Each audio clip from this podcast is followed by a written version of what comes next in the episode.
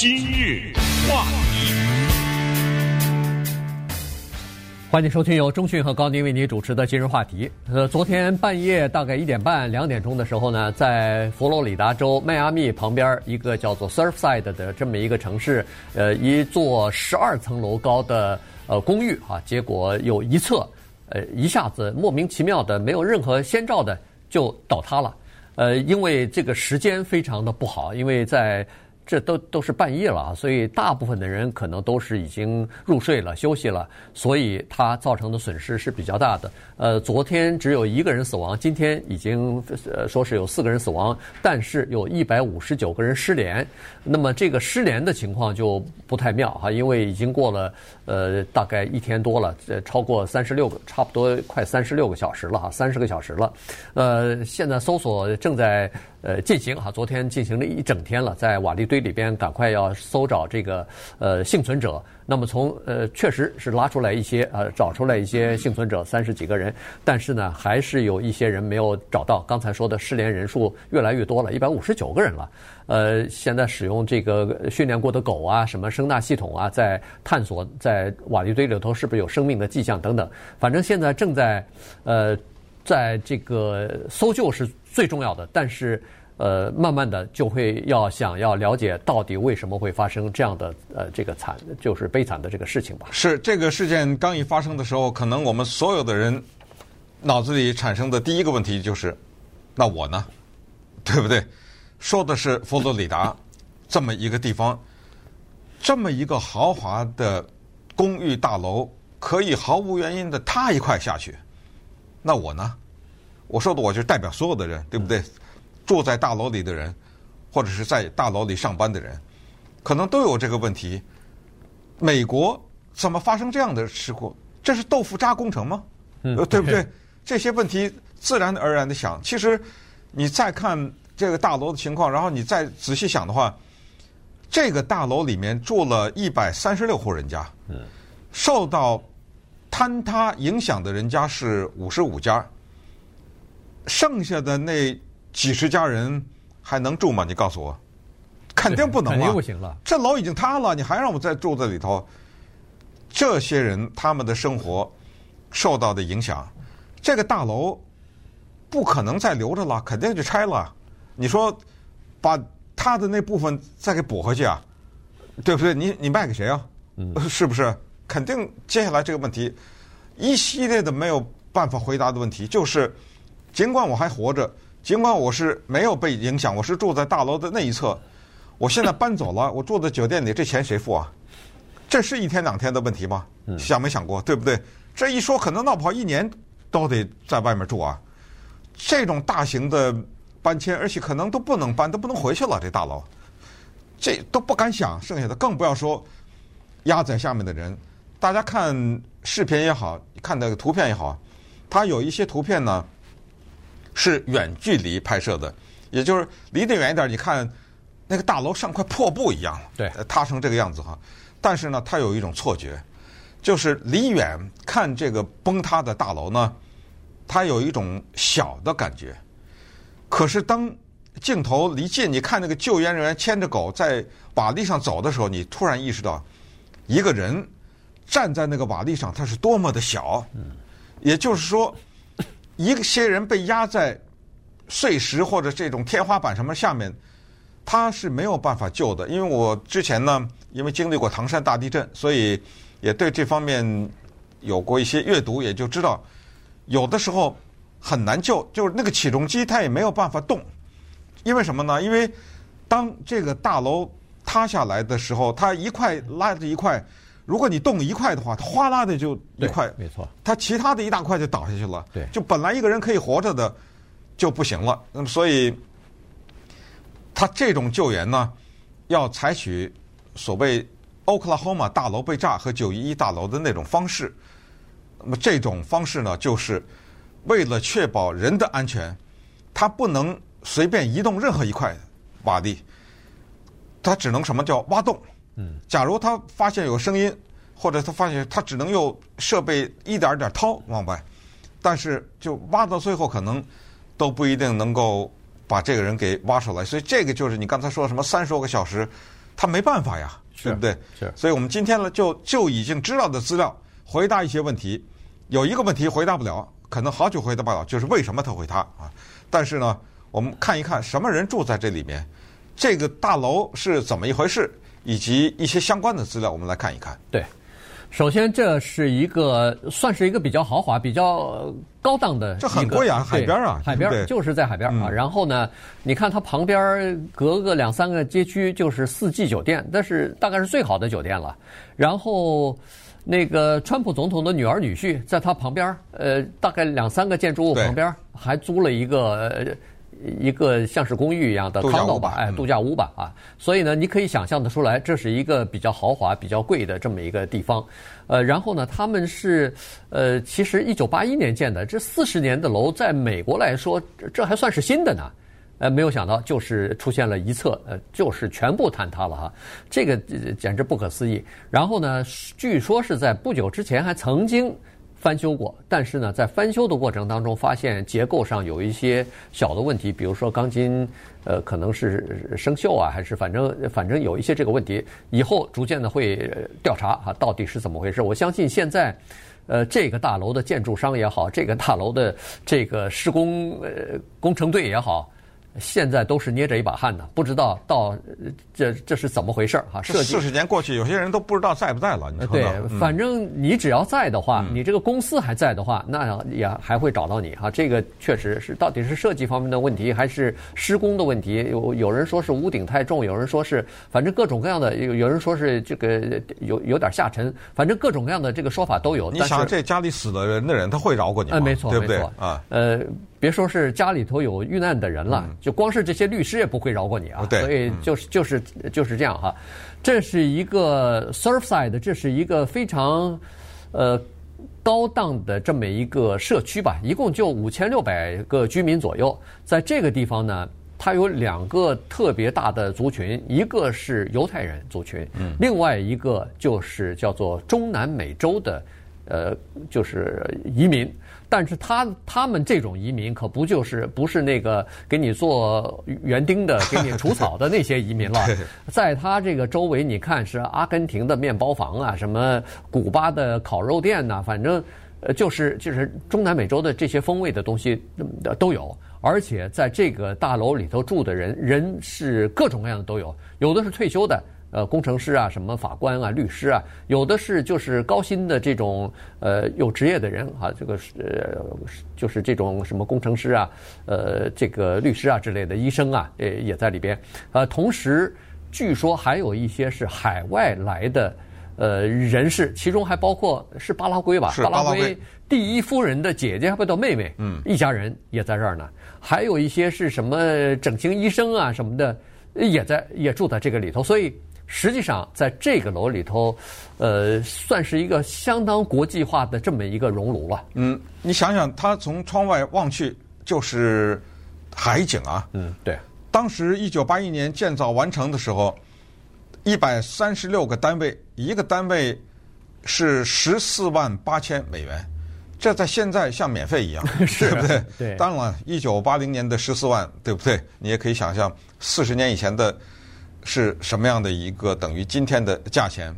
但是呢，它是一个吸引有名的人的。你刚才说的中南美洲，巴拉圭第一夫人的姐姐或是妹妹，他们家一家人和三个孩子啊，是属于现在找不到的之一。对，他不是在那一侧，他就是他的这一侧啊。对，这个是巴拉圭的媒体报道出来的，所以应该不会有差错，因为。总统他能让这种消息出来吗？对不对？如果不，而且是巴拉的，对巴拉圭的那个大使馆和领事馆在迈阿密的领事馆都出面了，对，都确认了，都在发言，对，都在发言说现在正正在和地方政府和消防队密切的联系，就就是要了解到底这个这些人的下落到底怎么样，对吧？对。那么于是呢，我们就对一个新的问题进行了一些研究，就是这些豪华的海边的公寓有什么独特的问题？呃，今天早上我们看到有一些专家呢，他们是这样说的：他说有一个东西是老百姓不知道的，叫做无声的海风，就是那个海风一阵阵吹来，它把大海当中含的盐分带到了这些建筑上面，所以临海的建筑都会受到海风的侵袭。嗯，海风当中它带的那种盐分，所以你刚才说什么这个大楼之前被人家检查过什么翻修，它有一个要求，就是多少年必须得检查一下，而且是结构性的。嗯、结构性的，因为海风呢，对所有的这个大楼里面的这种钢啊、铁啊结构都有影响，因为它会让它生锈。除了生锈以外，它也侵蚀大楼的结构。所以你看，豪华有豪华的代价。你要住在海边也有海边的问题。你不住在这，你不去思考这个问题，你也不知道这个问题。但是呢，给海边的这些地方盖房子的人，他知道，所以他知道多少年要检查一次。他知道那种无声无息的海风带来的那些盐对建筑的侵害，他也知道这个东西侵害。如果你稍微忽视的话，它的后果是什么？那么，既然你什么都知道，怎么还会发生这个？你知道吗？这个就是今天我们要说的，这个绝对不是一个小的事情，因为这个楼就这么哗的一下就这么塌了，你知道吗？呃，又没有地震，又没有恐怖袭击，又没有炸弹，你怎么向人民交代？因为关键的是怎么向在佛罗里达、什么夏威夷，你就说吧，对不对？美国这些地方住在海边的这些楼房里的人，他还敢回家吗？咱洛杉矶，咱洛杉矶有不少海边的，是啊，对吧？马里布，对，呃，对不对？但稍等一会儿，我们就来再继续看看我们现在掌握的一些资料，能够告诉我们一些什么。今日话题，欢迎继续收听由中讯和高宁为您主持的《今日话题》。这段时间跟大家讲的呢是昨天凌晨啊，在这个迈阿密海边啊，这个 Surfside 的这个地方的一座十二层楼的呃。高级的高档的这个公寓啊，它它叫这个 condo，我不懂，呃，为什么叫 condo building 哈？这照咱们说，好像这算是一个呃公寓似的啊，一个一个楼嘛。对。但是它可能我们的理解好像 condo 是一个一个的一个的单独的哈。嗯、但是我当然它叫 condo 肯定有它的原因，可能比这个公寓呃面积更大一点儿，这个房子它的那个格局大概是不太一样。不过，anyway，它的这种呃倒塌以后呢，现在正在进行全力的抢救，很多的人一百五十九个人现在失联，所以这是一个很大的问题啊。所以现在呃刚才情况就是这样子，你看那个照片的时候呢，我就想起来一九九五年 Oklahoma City 的那个大楼被炸，也是跟这个情况差不多，就是一面啊全部。等于是炸飞了哦，那个可比这个严重多了。对，那个大楼，当然当然那个是爆裂物爆炸的嘛，嗯、这个是等于是哗的一下塌下来了。据在这个呃，在这个公寓楼里边的，就是另一侧啊，就是没有倒塌的那一侧的，呃，全部幸存下来。那些侧的居民是说，他们是半夜里边被惊醒的，被什么惊醒呢？是被巨大的声音，他们呃。这个目就是经过的这些人呢，是说那个声音大到什么程度呢？大到像是呃地震的那个声音，而且那个声音之长哈，时间非常的长，大概有一分多钟的，就是不停不间歇的这个大声的声音，所以大家都醒了，说是可能会地震，因为可以想象你在旁边另外一侧在倒的时候。嗯它整个的结构什么的，使得你这侧也在震动。哎，对对对，在这种情况之下，大家都起来以后赶快往外跑，然后到底怎么回事不知道。但是一出来一看，就是一股那个浓烟，白色的、黄色的那种浓烟，就是瓦砾下去以后灰尘嘛，哎，灰尘起来的这个浓烟，这是一回事儿。另外呢，有人跑到下面的这个呃停车场，想要把车开上去，结果开出去，结果看来是不行，整个的那个全部堵住了，而且。停车场里边有水灌进去，这个是在那个倒塌的建筑物里头最忌讳的，就是，呃，一有水就会很麻烦。因为在呃 Kansas City 吧，大概是也是在几十年前啊，曾经也是有一个呃屋顶上举行舞会的时候，结果塌了，塌了以后那那次造成一百多人死亡呢，就是呃那个消防人员当时的救援人员就说，那个时候就是突然。发现水灌进来了，而且那个水龙头没法关住，他不知道在哪儿，所以呢，等你关住的时候，那个水早已经灌到这个最底下。可是我们都知道，这个幸存者有很多情况之下压在底下的时候，它是有空气，它还可以呼吸呢，它还可以生存。但是如果一旦进了水，泡在里头的话，那那个生命瞬瞬间大概就夺走了。嗯，而且像这种大楼倒塌的话，还有另外一个问题就是火。呃，有瓦斯啊，有什么这有电呐、电线之类的，而且这一次真的有火，但是火呢，零星的一些起火点都被扑灭了。当这个情况发生了以后呢，他的市长吧，或者叫镇长，我也不知道他那是个市还是个镇，但是这个人这个女的给他的称号是个 mayor，可是这个小镇呢只有五千来人，五千六百人，很小的一个小镇，滨海小镇，他也已经说了，而且救援人员包括警察这方面的发言人也都说了，他就是说，请大家准备好接受，他那个英文原文叫 bad news，嗯，啊，请大家准备好接受坏消息。他们心里清楚，最早公布死一个人，接下来公布四个人，他心里知道这个数字几乎可以说是百分之百的会涨上去。嗯，涨多少当然现在不知道。那么接下来呢，美国的媒体各方媒体，尤其是比较靠近那一带的纽约的媒体啊，或者是美国的东部的一些媒体呢，他们就分分秒秒的在这儿更新。